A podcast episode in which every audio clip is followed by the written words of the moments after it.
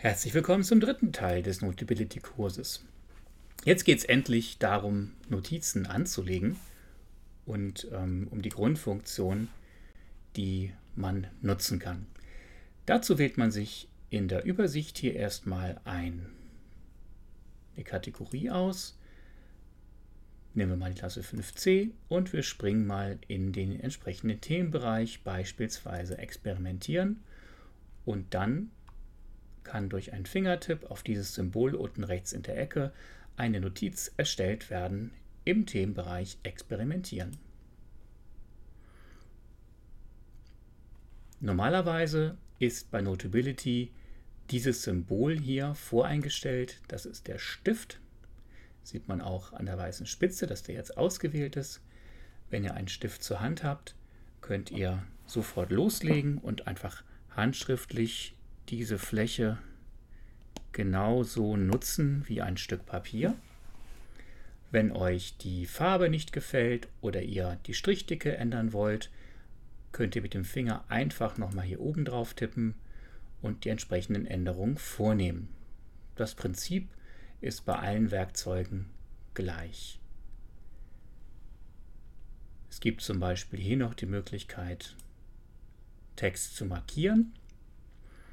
Wenn ich jetzt einen Stift nehme und über mein Hallo gehe, kann ich das nutzen wie ein Textmarker. Auch den Textmarker kann ich analog zum Stift durch einen Fingertipp hier oben drauf nochmal in der Farbe und der Dicke ändern.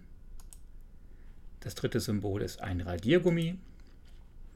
Wenn ich jetzt mit dem Stift über das Geschriebene hinüberfahre, hat es den Anschein, als würde alles gelöscht werden. Das ist ein bisschen irritierend.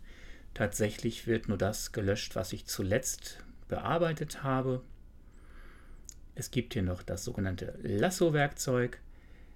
Wenn ich jetzt mit dem Stift einmal um mein geschriebenes Wort herumgehe und dann in diesen Kreis hineintippe, bekomme ich als Option hier Konvertieren angeboten und ich kann jetzt meinen geschriebenen Text umwandeln über eine Texterkennung.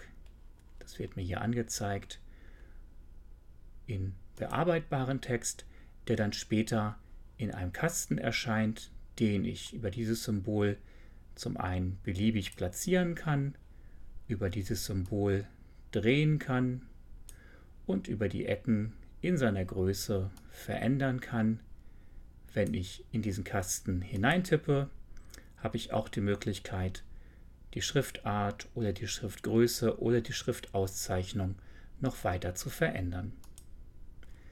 Eine Besonderheit von Notability, die sich nicht auf den ersten Blick erschließt, sind die Zeichenfunktionen.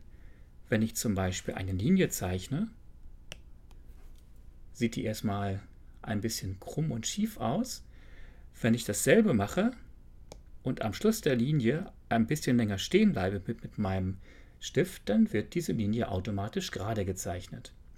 Das funktioniert mit anderen Formen auch, zum Beispiel mit einem Quadrat oder mit einem Kreis.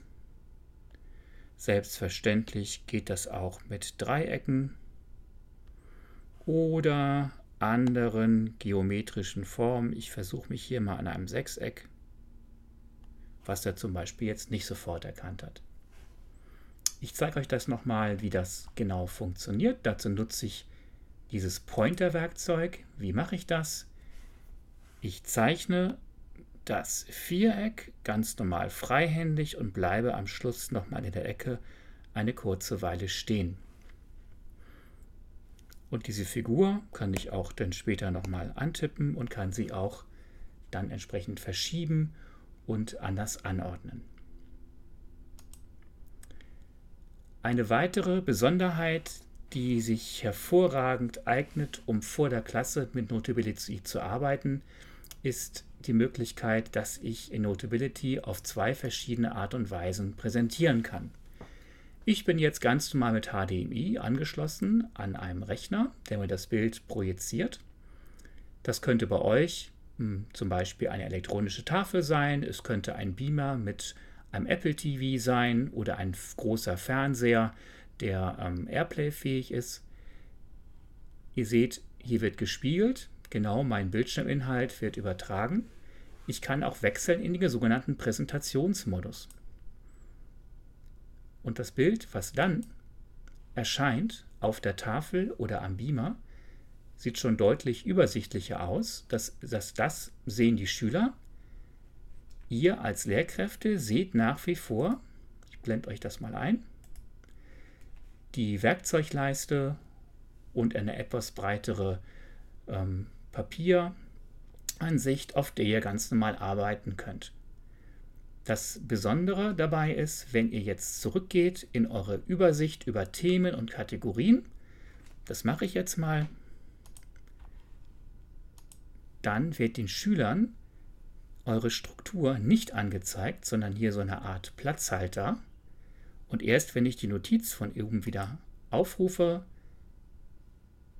erscheint sie auch wieder an der Tafel, sodass ihr eine gute Möglichkeit habt, eure Struktur vor euren Schülerinnen ein bisschen versteckt zu halten und nicht zu tiefe Einblicke darin zuzulassen. Vielleicht hat man ja auch mal ein Lösungsblatt passend zu einem, einer Notiz erstellt, was die Schüler nicht gleich sehen sollen.